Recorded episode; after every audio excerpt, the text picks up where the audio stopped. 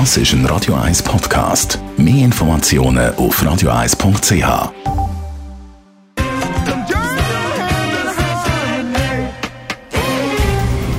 Der Finanztag auf Radio 1. Verstehen, was Menschen und den Markt bewegt. In Zusammenarbeit mit der Zürcher Privatbank Merki Baumann.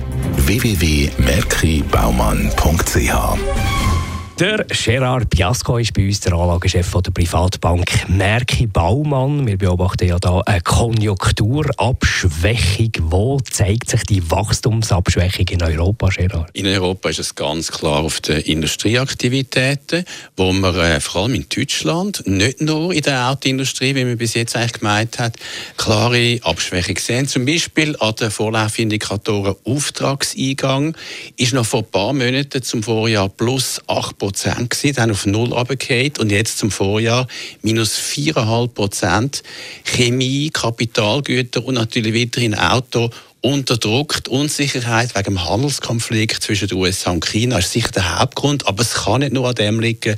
Wir haben jetzt eine breite Konjunkturabschwächung in Europa, in Frankreich sowieso und in Italien natürlich sind wir schon bereits in der Rezession.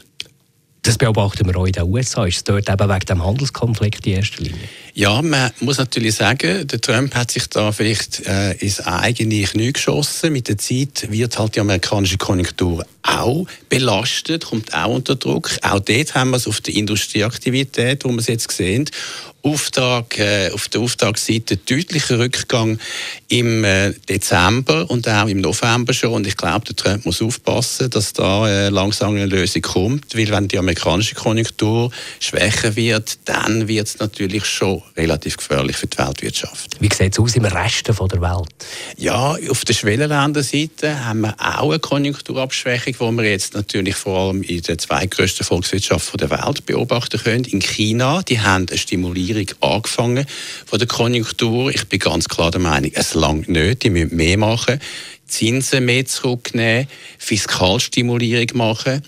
Und wir haben jetzt auch dort auf der Industrieseite einen deutlichen Rückgang gesehen. Zum ersten Mal seit 19 Monaten ist der Vorlaufindikator von der Industrieaktivität in Kontraktion in China und in Brasilien übrigens auch Industriewachstum von der Aktivität von der Produktion zurückgekommen. Vor ein paar Monaten noch plus 9 Prozent zum Vorjahr jetzt zum Vorjahr plus 0%. Einschätzungen von Gerard Piasco, er ist der Anlagechef bei der Privatbank Merki Baumann.